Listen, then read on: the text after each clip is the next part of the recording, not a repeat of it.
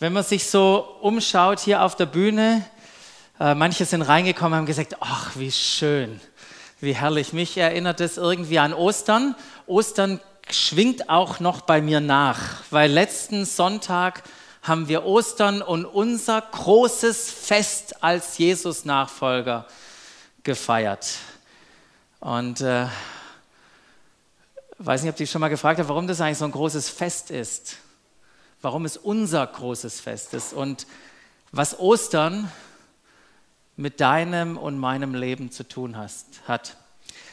Ähm, ich möchte heute von Ostern die Brücke bauen hinein in unsere neue Serie, hinein zu deinem und zu meinem Leben. Und wenn wir über neues Leben sprechen, dann ist es vielleicht für den einen von euch heute eine richtig gute Erinnerung. Ja, vielleicht weißt du schon ziemlich viel, das ist eine richtig gute Erinnerung äh, heute, aber vielleicht ist auch der ein oder andere da, der heute zuhört und plötzlich merkt, wow, das steckt alles in Ostern drin. Das hat auch ganz konkret etwas mit meinem Leben zu tun. Das ist ja revolutionär. Die Botschaft heute, die hat das Potenzial, dein Leben zu verändern. Und ganz egal, zu welcher Gruppe du gehört hörst, ich wünsche mir so diese Emmaus-Jünger-Erfahrung heute. Das waren die, die unterwegs waren und Jesus ist mit ihnen gelaufen, ohne dass sie es wussten und er hat ihnen das Wort erklärt und als Jesus weg war, haben sie gesagt, wow, brannte nicht unser Herz, als er uns das Wort erklärte. Und während wir heute auch durch das Wort gehen und durch ein paar Bibelstellen, hoffe ich, dass genau das in dir passiert, dass dein Herz brennt von, voll auch von Begeisterung für Jesus.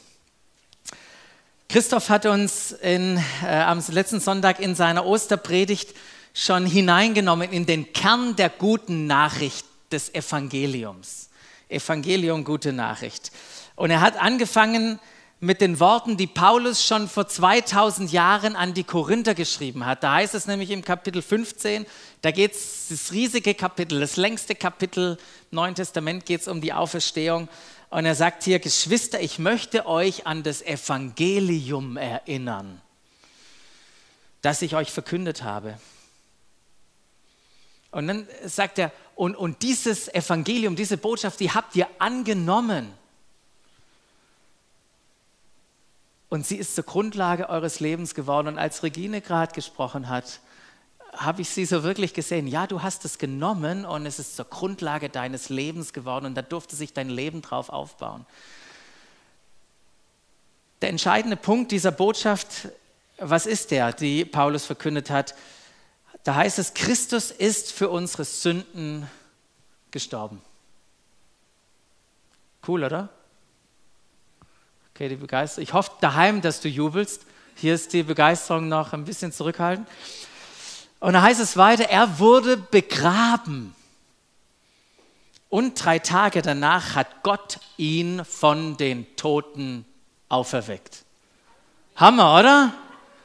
Hey, da wurde, war jemand tot, der wurde begraben, nicht nur irgendjemand, Jesus, und der wurde auferweckt. Auferstehungskraft. So haben wir das ja gerade gehört. Und diese Auferstehung, das ist der zentrale Punkt und der entscheidende Punkt der guten Nachricht. Und Paulus macht unmissverständlich ein paar Verse später klar, wenn Christus nicht auferstanden ist, dann ist es sinnlos, das Evangelium zu verkünden. Leute, das ist mein persönliches Problem. Wenn die Auferstehung nicht wahr ist, Mensch, hätte ich lieber was anderes gemacht.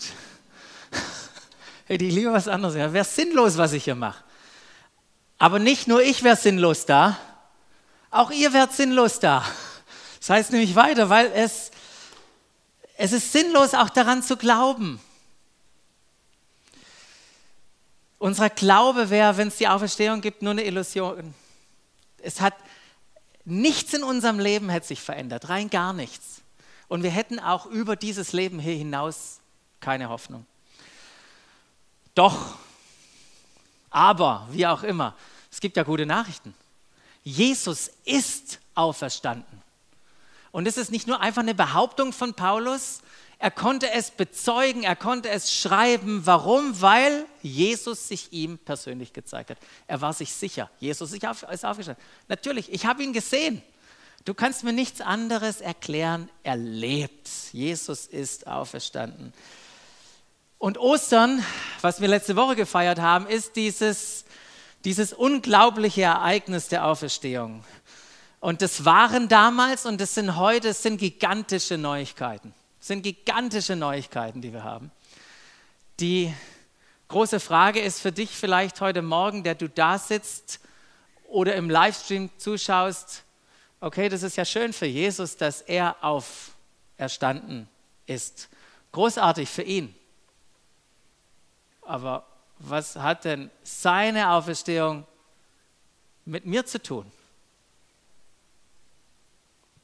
Ist doch schön für ihn. Was bedeutet das für mich? Analog hätte ja auch irgendwie ein Freund heute Morgen beim Frühstück anrufen können und sagen, hey, du wirst nicht glauben, was mir passiert ist. Ich habe gestern Lotto gespielt und ich habe eine Million Euro gewonnen. Und du sagst nur, wenn du am Telefon bist, hey, wow, was für coole Nachrichten für dich. Es sei denn, du rufst mich an, weil du vorhast, diesen Gewinn mit mir zu teilen. Plötzlich, wenn ich Anteil daran habe, wenn ich mit einbezogen werde, dann werden die Nachrichten des Freundes plötzlich zu guten Nachrichten für mich. Ansonsten sind es einfach erstmal nur gute Nachrichten für ihn. Und diese gigantische Nachricht der Auferstehung, was wir letzte Woche gehört haben, die gute Nachricht ist, du hast Anteil daran, du bist einbezogen, sie haben etwas mit dir und mit mir zu tun. Und der Schlüssel, passt auf, der Schlüssel, dass aus diesen gigantischen Nachrichten für dich und für mich gute Nachrichten werden. Der Schlüssel ist zu entdecken, dass wir Anteil an seinem Tod und seiner Auferstehung haben. Dass wir uns mit seinem Tod und mit seiner Auferstehung identifizieren. Das ist der Schlüssel. Letzten Monat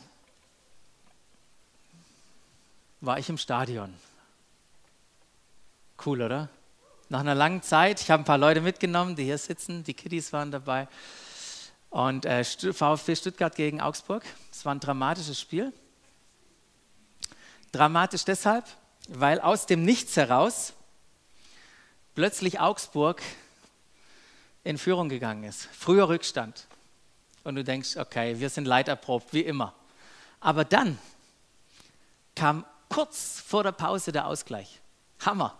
Der Ausgleich kurz vor der Pause. Ich kann euch sagen, Stadion 56.000, es bebte. Ja, es bebte. Aber nur ganz kurz. Weil kurz vor der Halbzeit, ich meine, wir sind so doof, schießen die einfach das nächste Tor. Also wir gehen mit Rückstand in die Pause. Und dann wisst ihr ja, wie das so ist in der zweiten Halbzeit, so ein Kick. Passiert nichts. Bis dann irgendwann tatsächlich, als die Hoffnung schon, schon fast weg war, bis wir plötzlich den Ausgleich machen, 2-2. Und dann, ich kann euch sagen, in der Schlussphase, in der Schlussphase, weiß nicht, wie das war, aber VfB, der VfB hat den Siegtreffer geschossen. 3-2. Wir haben gewonnen. Ich meine, das, ich kann euch sagen, was das mit meinen Emotionen gemacht hat. Ich hab, war froh, dass ich am nächsten Tag, es war Sonntag, noch predigen konnte. Vor lauter äh, Krölen. Wir haben High Five gemacht, wir haben gejubelt. Ich könnte euch Videos zeigen hier von manchen, wie die abgegangen sind. Die Kinder haben gehüpft. Wir haben gefeiert. Warum? Weil wir gewonnen haben. Und jetzt sitzt du drin und denkst, was meinst du, du hast gewonnen? Hast du denn mitgespielt? Und ich muss sagen, okay, ich habe nicht mitgespielt. Aber ich habe gewonnen, weil unser Team gewonnen hat. Und weil ich das erlebt habe, zu gewinnen. Ich hatte Anteil an diesem Sieg. Ich, das hat was mit meinen Emotionen gemacht. Das hat was mit meinem Denken gemacht. Das hat was mit meinem Handeln gemacht. Wir sind als Sieger zur S-Bahn gelaufen. Wir sind als Sieger heimgefahren. Als meine Frau gefragt hat, und wie war's? Hey, wir haben gewonnen. Wir haben gewonnen.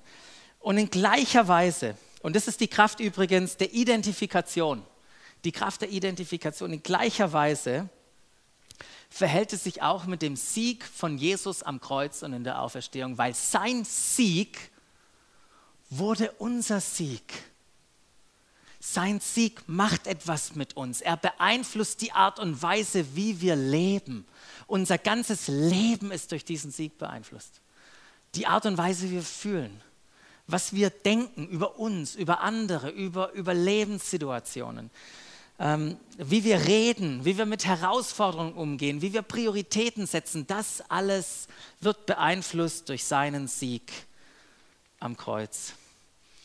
Aber die Frage ist, analog zu meiner Identifikation mit dem Sieg vom VfB, wie stark identifizierst du dich mit seinem Sieg? Hast du gewonnen?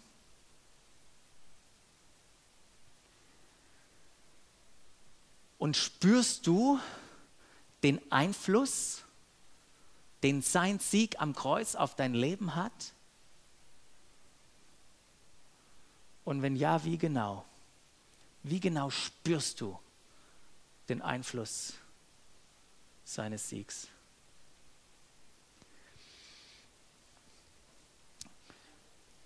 Ich möchte mit euch ähm, in eine Bibelstelle gehen, wo Paulus über unsere Identifikation mit Jesus und über den Einfluss und die Auswirkungen von seinem Sieg auf unser Leben schreibt. Und er schreibt da an die Römer, Römer Kapitel 6, da heißt es ab Vers 4, durch die Taufe sind wir mit Christus gestorben und sind daher auch mit ihm begraben worden. Weil nun aber Christus durch die unvergleichliche, herrliche Macht des Vaters, diese Auferstehungskraft, von den Toten auferstanden ist, ist auch unser Leben neu geworden. Und es bedeutet, wir sollen jetzt ein neues Leben führen. Dann geht Paulus nochmal eine Schleife und sagt, denn wenn sein Tod gewissermaßen unser Tod geworden ist und wir auf diese Weise mit ihm eins geworden sind, dann werden wir auch im Hinblick auf seine Auferstehung mit ihm eins werden. Das, was Paulus hier versucht zu sagen, ist, dass du und ich, wir sind mit Jesus gestorben, begraben und wir sind wieder auferstanden mit ihm. Geht weiter und da sagt er, was wir verstehen müssen, ist dies. Also was du verstehen musst heute Morgen, aufgepasst, ist das, der Mensch, der wir waren, als wir noch ohne Christus lebten ja, da gab es ein Leben ohne ihn, haben wir heute auch gehört. Der Mensch, der wir waren, als wir noch ohne Christus lebten, ist mit ihm gekreuzigt worden, damit unser sündiges Wesen unwirksam gemacht wird und wir nicht länger der Sünde dienen. Das war nämlich unser Zustand.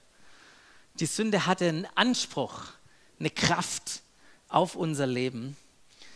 Aber dann heißt es in Vers weiter, doch das ist nicht mehr so, denn wer gestorben ist, ist vom Herrschaftsanspruch der Sünde befreit.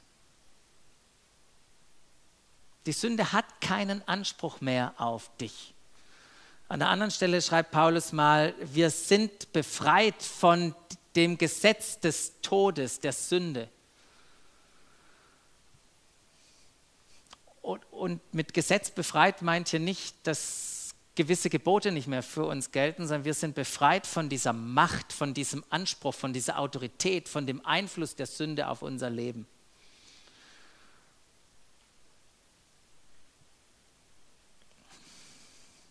Okay, ich mache den Punkt schön. Wenn, äh, wenn ihr auf der Autobahn fahrt, dann sind da manchmal so irritierende runde Schilder. Habt ihr die schon gesehen?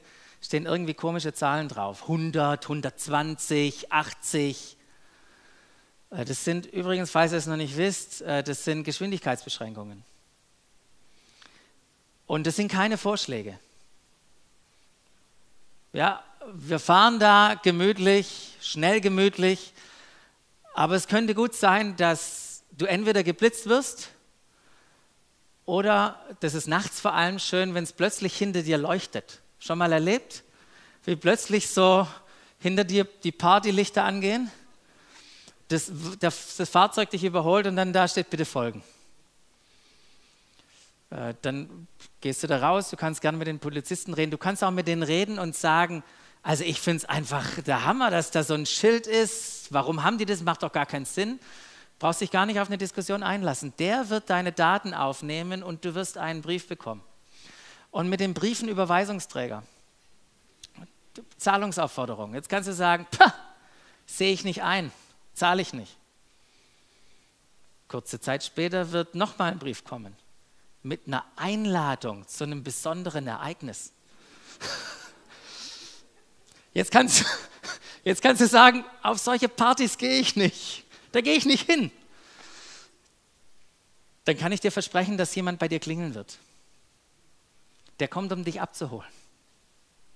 Warum? Weil eine Autorität dahinter steckt. Da ist ein Einfluss, da ist eine Macht, die plötzlich Zugriff hat auf dein Leben. Der Herrschaftsanspruch ist gestorben von der Sünde, als wir mit ihm gestorben sind.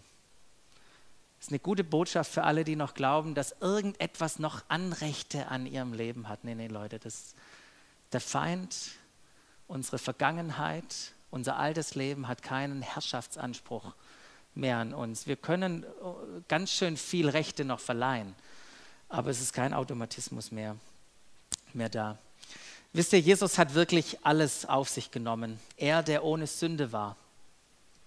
Er wurde zur Sünde für uns, damit wir durch die Verbindung mit ihm zu Gottes Gerechtigkeit werden und vor ihm bestehen können. Das sagt uns das, äh, das Wort Gottes am, am Kreuz. Als Jesus gestorben ist, da, hat, da ist es wirklich zu diesem göttlichen Tausch gekommen. Wir haben unser altes Leben ihm hingelegt sind mit ihm gestorben, um etwas Neues zu bekommen, ein neues Leben zu bekommen. Das ist, ist der göttliche Tausch, der an diesem, an diesem Kreuz stattgefunden hat, von einem alten Leben hin zu einem neuen Leben. Und deshalb wissen wir, Vielmehr, äh, wenn jemand zu Christus gehört, dann ist er eine neue Schöpfung. Siehe, das Alte ist vergangen, etwas ganz Neues ist geworden. Durch die Auferstehung, durch Ostern, durch das, was Jesus getan hat, lädt er dich und mich ein in ein neues Leben. Und das ist ein Leben tatsächlich der Fülle. Und wenn wir Jesus haben, so wie wir das auch im Lobpreis gesungen haben, wenn wir Jesus haben, er ist ja das Leben, wenn wir mit ihm verbunden sind, wenn wir in ihm sind, dann haben wir das Leben.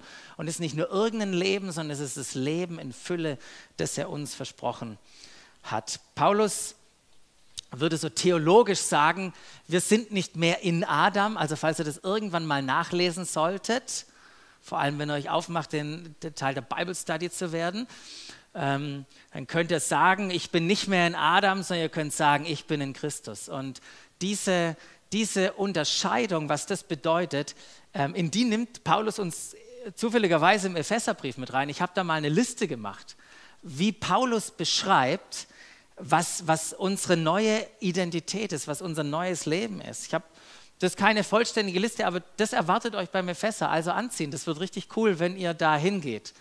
Ähm, nur ein kleiner Vorgeschmack auf das, was da kommt. Wir sind nicht mehr, nämlich nicht mehr nur verdammt. Wir sind gesegnet. Du bist gesegnet. Es ist gut, gut zu hören, du bist nicht mehr verstoßen, sondern Gott hat dich erwählt als sein, seine, sein Sohn oder als seine Tochter. Wir sind nicht mehr verloren, er hat uns adoptiert. Ähm, wir sind nicht mehr unter, unter einem Leistungssystem, irgendwas uns verdienen zu müssen, sondern Gnade greift in unser Leben ein. Wir wurden erlöst. Ähm, wir tragen nicht mehr Schuld in uns, sondern uns wurde vergeben. Wir sind nicht mehr geblendet und haben, haben keinen kein Einblick und keine Einsicht, sondern Gott hat uns die Augen geöffnet, hat uns Erkenntnis geschenkt von dieser Offenbarung. Wir leben nicht mehr ziellos rum, sondern wir haben eine Bestimmung in unserem Leben.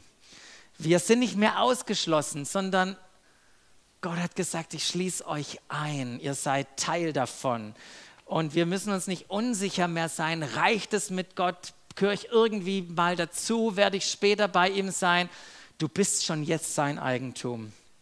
Und unglaubliche Liste. Schade, dass nur, warum dürfen da eigentlich keine Männer hin?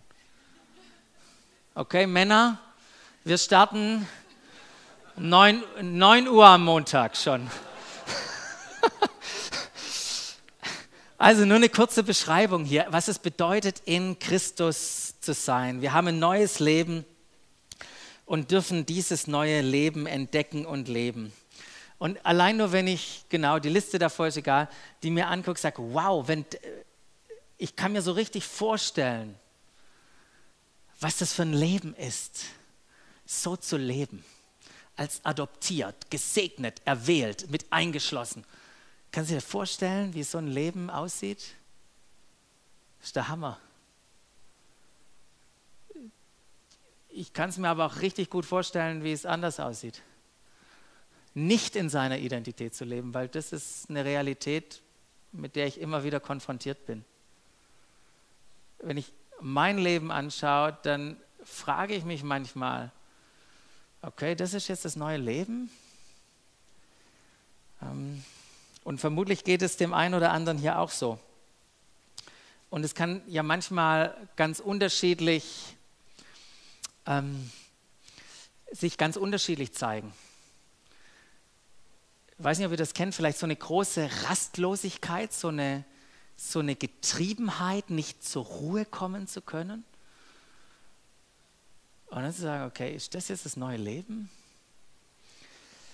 Ähm, oder zu merken, die Gesellschaft, die diktiert einen gewissen Lebensstil und Prioritäten. Und ich mache da irgendwie manchmal völlig unreflektiert mit. Oder auch zu sagen, wir stecken in, in großen Sorgen, sogar in so großen Sorgen, dass wir Ängste haben, Existenzängste. Ich meine, das sind auch Dinge jetzt, wir kommen aus einer Zeit raus, die uns, die uns bedrängt, oder? Ich weiß nicht, wenn du die Nachrichten anguckst, was es mit dir macht, ob das völlig gleichgültig ist, ob du Sorgen hast oder sogar Ängste aufgrund auch Lebensumständen, die dich umtreiben. Man, manchmal entdeckt man so im Laufe des Tages, weiß nicht, ob es dir so geht, so eine Ich-Bezogenheit. Hast du schon mal, entdeckst du das manchmal? Denke ich, oh, ne, hm, das neue Leben. Ähm, oder man entdeckt, wie, äh, dass man Herausforderungen hat, anderen Menschen zu vertrauen oder Beziehungen aufzubauen entdeckt da Herausforderungen, weil man es nie gelernt hat von früher. Das ist ja auch interessant mit früher, gell? Wie oft schwört man sich als Jugendlicher, ich werde es nie so machen wie meine Eltern. Und dann hat man eigene Kinder und wie oft entdeckt man sich genau die gleiche Sache zu machen. Wir werden konfrontiert von Krankheiten, eine nach der anderen. Manche müssen da richtig durch und fragen sich, boah, ist das jetzt das neue Leben? Man trifft bewusst oder unbewusst falsche Entscheidungen, richtig dumme Entscheidungen. Muss man den Konsequenzen leben? Man glaubt den Lügen des Teufels. Man ist unfrei gegenüber manchen Menschen. Und das ist eine, eine Spannung in uns oder zumindest in mir, will nicht für dich reden, aber eine Spannung in uns, ähm, die Verwirrung hervorlöst, wo wir, äh, auslöst, wo wir uns fragen, ja sag mal, habe ich denn jetzt das neue Leben? Tatsächlich? Bilde ich mir das nur ein? Oder stimmt es gar nicht, dass mein alter Mensch tot ist? Ist der immer noch am Leben? Versteht ihr diese Spannung, die da ist zwischen dem, was ich was ich weiß, was mir das Wort Gottes sagt und was mir mein eigenes Leben irgendwie sichtbar macht. Ja, seid ihr noch da? Diese Spannung? Und ähm, es gibt ja unseren großen Reformator Luther. Der hat versucht, die Spannung für sich aufzulösen mit, diesen, mit dieser Aussage, und jetzt muss es nicht Lateiner machen, simul justus et peccator. Wir sind doch beides irgendwie noch. Wir sind gerecht und Sünder. Irgendwie gibt es noch diese zwei Naturen in uns, die miteinander kämpfen. Ja, wir sind heilig, aber wir müssen irgendwie noch was tun, um jetzt heiliger zu werden. Und bei all dem Gigantischen, was Luther uns mitgegeben hat, muss ich sagen, diese, diese aus meiner Sicht falsche Vorstellung hat den Menschen in den vergangenen Jahrhunderten nicht geholfen. Nicht geholfen, in die Freiheit zu kommen, die das Leben mit Jesus bringt. Und es wurde eine richtige Last aufgelegt, das jetzt irgendwie auch noch selber hinzubekommen. Und ich möchte jetzt zum Schluss, jetzt kommt ein Wunder. Wenn ihr glaubt, es ist nicht möglich, Lisa, ich schaff's.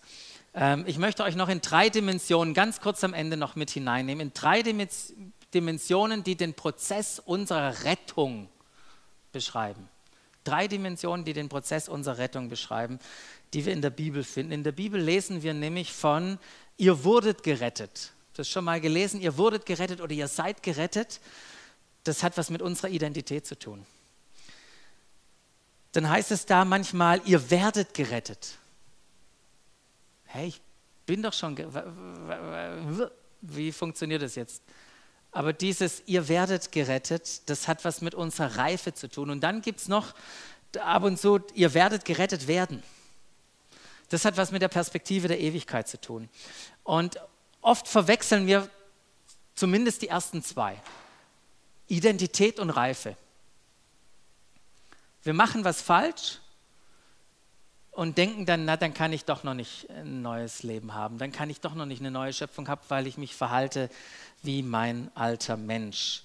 Ähm, und ich möchte zu diesen, zu diesen drei Begriffen Identität, Reife und Ewigkeit, möchte ich äh, noch ein äh, Zitat dazulegen, nämlich das Zitat, der Mensch ist ein Geist, er hat eine Seele, unser Verstand, Gefühle, Wille und er lebt in einem irdischen Körper. Und ich weiß, es ist eine super vereinfachte Perspektive. Ja? Aber manchmal brauchen wir Modelle, um, um, äh, um uns zu helfen, ähm, irgendwie auch Dynamiken und Prozesse zu verstehen. Aber wir Menschen sind eine Einheit, das kann man gar nicht so alles trennen, das ist viel komplexer. Aber ich finde, diese Perspektive hilft uns ein bisschen zu verstehen, wie wir, wie das im Leben so funktioniert und wie wir mit der Spannung umgehen können. Da heißt es nämlich, ihr wurdet gerettet, Identität, das hat was mit unserem Geist zu tun. Ähm, und, und drück mal weiter. Gleich bitte. Genau, also der Punkt, den ich machen will, ist, wir haben eine neue Identität. Die ist gesetzt. Wir sind heilig, wir sind gerecht, wir sind umgestaltet in das Bild von Jesus. Könnt ihr die Bibel nachlesen? Das ist Gesetz. Den größten Fehler machen wir, wenn wir was falsch machen, dass wir an dieser gesetzten Identität zweifeln. Und das, was ich vorher schon gesagt habe, die Herausforderung ist, dass wir jeden Tag Dinge tun, die nicht ganz so gut sind. Wir machen falsche Dinge, wir verletzen Menschen und so weiter. Und ähm, was da nur offenbart wird, ist die Frage unseres Reifegrades, an deinem Lebenswandel, an deinem Lebensstil. Kann man, kann man deutlich sehen, wie viel du schon von deiner Identität ergriffen hast, erkannt hast und ergriffen hast in deinem Leben.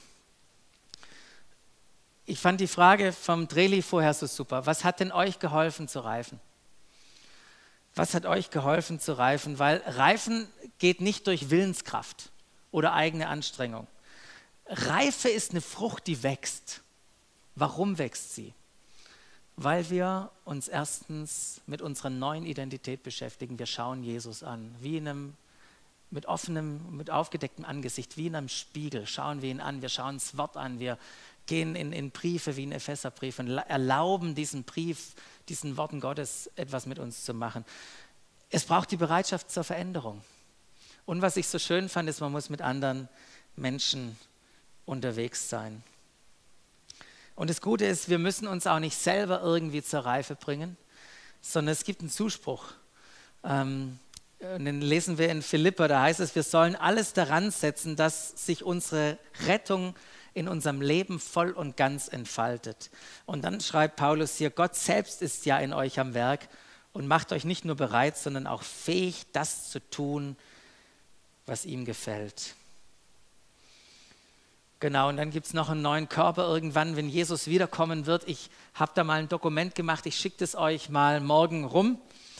Vor allem die Männer, die dann keine Bible Study haben, die können dann selber studieren und sich, äh, sich treffen. Aber es gibt einen tollen Zuspruch einfach von Paulus in diesem, in diesem Aspekt der Rettung. Da heißt es nämlich, ich bin überzeugt, dass der, der etwas so Gutes in eurem Leben angefangen hat, dieses Werk auch weiterführen wird bis zu jenem Tag zum Absch äh, und zu jenem Tag am Abschluss, äh, zum Abschluss bringen wird, an dem Jesus Christus wiederkommt. Identität ist gesetzt. Irgendwann wird Jesus wiederkommen. Hey, wir kriegen einen Superkörper. Absolut cool. Können durch Wände gehen. Zumindest konnte Jesus das. Ähm, aber das, was irgendwie noch bleibt, ist dieser Punkt der Reife, des Entwickelns, des erleben, wie das neue Leben durchbricht in, in meinem Leben.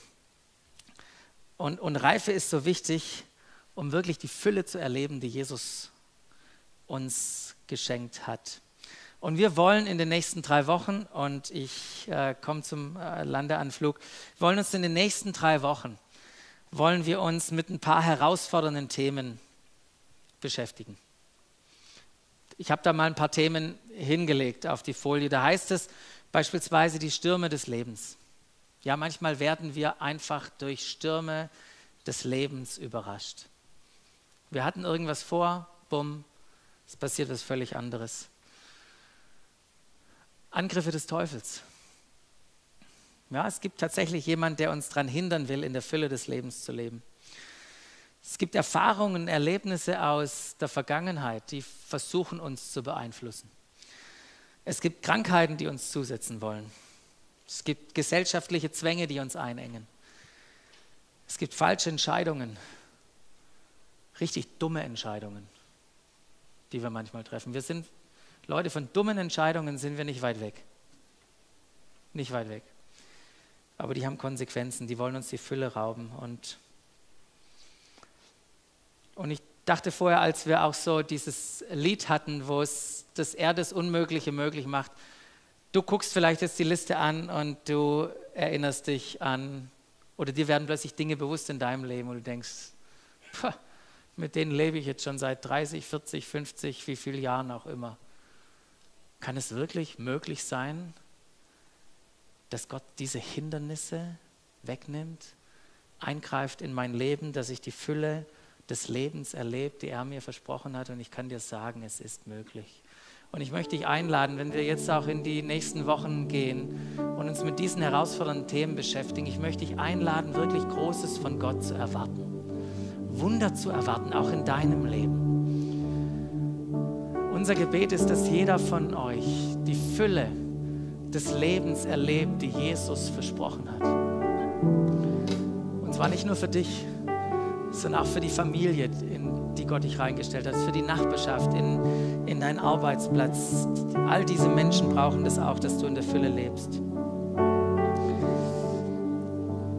Jesus möchte, dass du in diesem neuen Leben lebst. Und er hat die Voraussetzungen geschaffen, dass du das tun kannst. Er lädt dich ein dazu. Haben ein, ein Lied vorbereitet, ein ganz, ganz neues Lied, das ist ein englisches Lied deutschen Text runter. Entweder sing mit oder lass einfach, lass einfach die, die Worte und die Musik, nimm einfach diese Wahrheiten auf. Dass es zu diesem göttlichen Austausch kam, weil, weil wenn wir alle Themen anschauen in den nächsten Wochen, wir werden immer wieder auch dorthin kommen zur Identität. Das, was Jesus für uns am Kreuz und in der Auferstehung getan hat, dass wir nämlich mit ihm gestorben sind und zu einem neuen Leben auferstanden sind lasst uns das einfach einfach jetzt hören oder mitsingen.